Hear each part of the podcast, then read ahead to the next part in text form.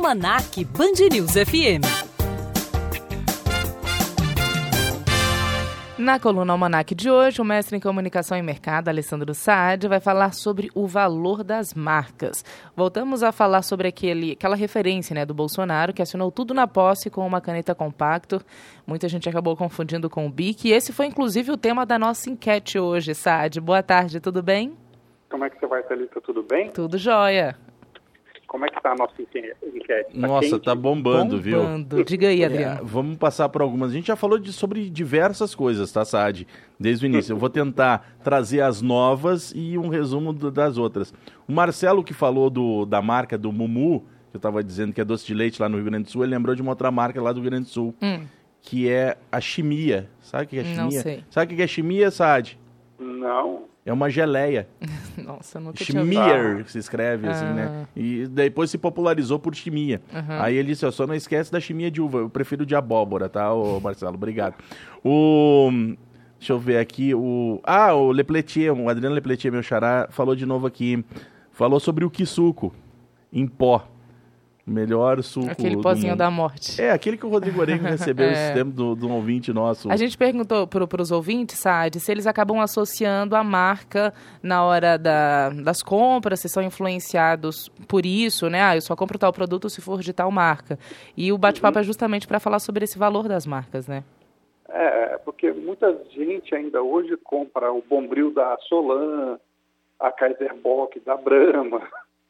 E, e eles têm essa, essa- esse vínculo com a marca porque ou foi a primeira, ou durante muito tempo foi a única, ou por alguma razão se desenvolveu um vínculo emocional.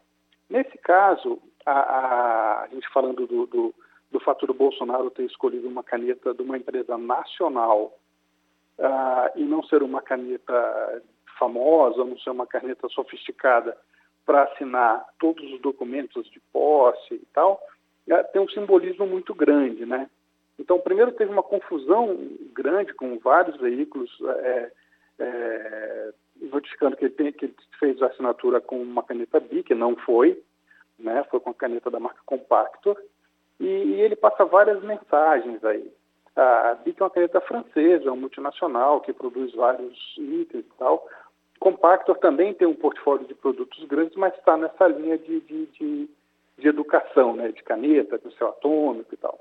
E, e esse trabalho deles assim, foi totalmente sem querer para a marca. O Bolsonaro escolheu, usou, e a partir daí a empresa começou a tirar proveito, no bom sentido, tá mostrando que é uma caneta confiável, que não precisa ser uma caneta cara para você assinar coisas importantes, que você pode ah, trabalhar com controle financeiro e ao mesmo tempo fazer coisas relevantes para o seu país e assim vai.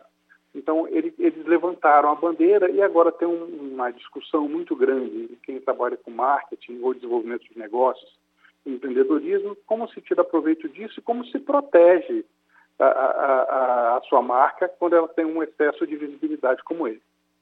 Sobre visibilidade, óbvio que o testemunhal que a gente nota do comercial é o Neymar fazendo a propaganda do Guaraná Antártica, é o Tite fazendo a propaganda da Gillette, entre outros. Claro que tem um apelo de consumo, mas essas mídias que acabam se tornando espontâneas, o Saad, consegue trazer às vezes mais valor do que a, a outra mídia com que também é uma figura importante, figura pública, mas que é o comercial. Estou tentando comparar o comercial aleatório, que não seria um comercial, de um comercial próprio para aquela marca.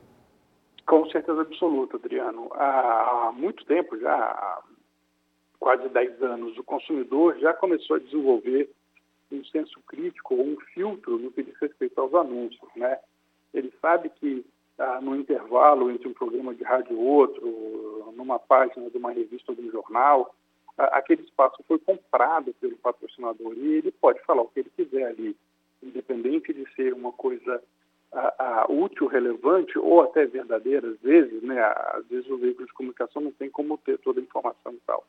Então, a, o, o, consumidor, ele sabe disso. Então, ele tem um filtro um pouco mais rigoroso nos anúncios.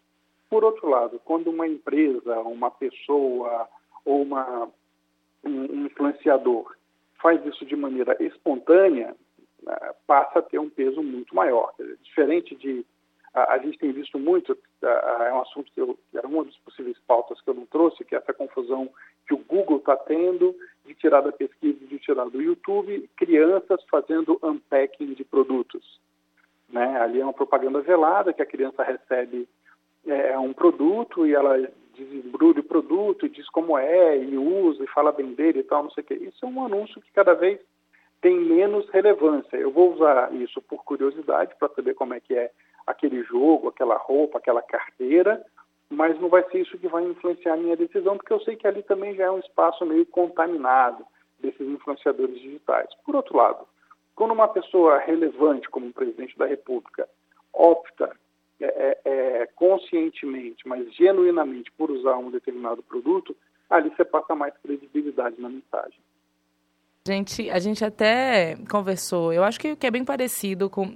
Não, na verdade é semelhante, né? Com aquele caso da, da blogueira que usou o caderno de determinada marca, a marca não gostou, outra marca uhum. veio e tomou ali o espaço, né? Oferecendo a concorrência.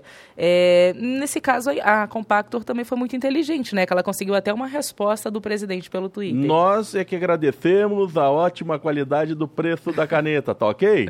Essa foi a resposta do presidente Bolsonaro é, assim, a imitação não sei se é boa, mas a, a resposta foi exatamente essa. A resposta foi essa. E aí ele está dando uma mensagem muito simples. O, eu, eu ainda não, não tenho uma opinião definida ou definitiva sobre o Bolsonaro, né? Eu não sei até quanto ele é espontâneo, até quanto isso é uma jogada muito bem pensada, né, de dele aparecer pendurando roupa no varal durante as férias, dele assinar com uma caneta barata, barata, brasileira, mas que funciona e tal. Mas eu sei que ele está passando mensagem de que a, a, a ideia é você fazer acontecer da maneira mais eficiente possível, mas com menor custo e, e com seu empenho. Então, ele está passando essa informação. Se a gente vai conseguir converter com que todas as pessoas absorvam isso e, e passem a contribuir, é um outro caminho. Mas que ele está fazendo a parte dele e a, a Compacto foi super ágil em responder e interagir com ele, os dois estão fazendo bem feito ah, o que se espera dele. Não tem nada de antiético ou não tem nada de ilícito nessa relação. Pode uma última, Osad? Ao seu dispor, senhor. Como é, como é que está funcionando, por exemplo, aqueles comerciais em stories do Instagram? Muitos as pessoas fazem o comercial, ou às vezes acontece como eu e Thalita, que influenciado por alguma coisa que a gente recebe ou que a gente nota, estou citando nós dois porque eu já vi, uhum. eu já fiz e a Thalita já fez. Por gostar de um determinado produto e acaba falando assim, olha gente, comprei tal coisa em tal loja e tô, tô gostando mesmo desse produto, sem receber, sem nada. Qual é o impacto, eu não estou falando da influência minha e da Thalita, mas de pessoas que no Instagram, anônimas mesmo, pode ter com relação a uma marca hoje? Então, é, a, a questão de você ser anônimo, uh, se você tem seguidor, para esses seguidores você não é anônimo, né? Então, alguém vai ler o que você postou. E aí, se você uh, vai influenciar mais ou menos pessoas, dependendo da quantidade de pessoas que seguem. Tem muito peso, tem tanto peso, Adriano, que as marcas grandes já estão buscando o que eles chamam de micro-influenciadores. Ao invés de você pegar um, influenciador que tem um milhão, dez milhões de seguidores, você vai pegar uma pessoa que tem mil seguidores, três mil seguidores, mas que 100% desses seguidores são relevantes. Por quê? Porque eles estão seguindo o Adriano, porque eles gostam do que o Adriano fala sobre futebol, ou eles gostam do, do, do Adriano, do Atalita apresentando o programa e tal. Então, vocês são relevantes para essas pessoas vocês são micro-influenciadores, mas o peso é muito maior, porque vocês são próximos dessas pessoas. É diferente do monte de gente que segue o cara que é engraçado, mas segue porque ele é engraçado, ele não tem peso na minha decisão. Então, se ele desembalar um celular e falar que esse celular é bacana, meu, ele só me mostrou o aparelho, mas ele não vai me influenciar na compra. Então, os micro-influenciadores têm cada vez mais relevância. Então, se você fala um negócio que você comprou de verdade, está gostando de verdade, com certeza tem um peso muito grande. Viu, tá certo, então tá aí. A gente, então, de alguma forma, influencia um pouquinho, né? No Bastante, nosso né? grupo né? ali. Com certeza. Não se deprecie. Alessandro Saad volta na próxima semana para mais um bate-papo. Saad, uma boa tarde para você. Feliz ano novo para todo mundo. Uma boa tarde. É boa é tarde. isso aí. Tchau, tchau.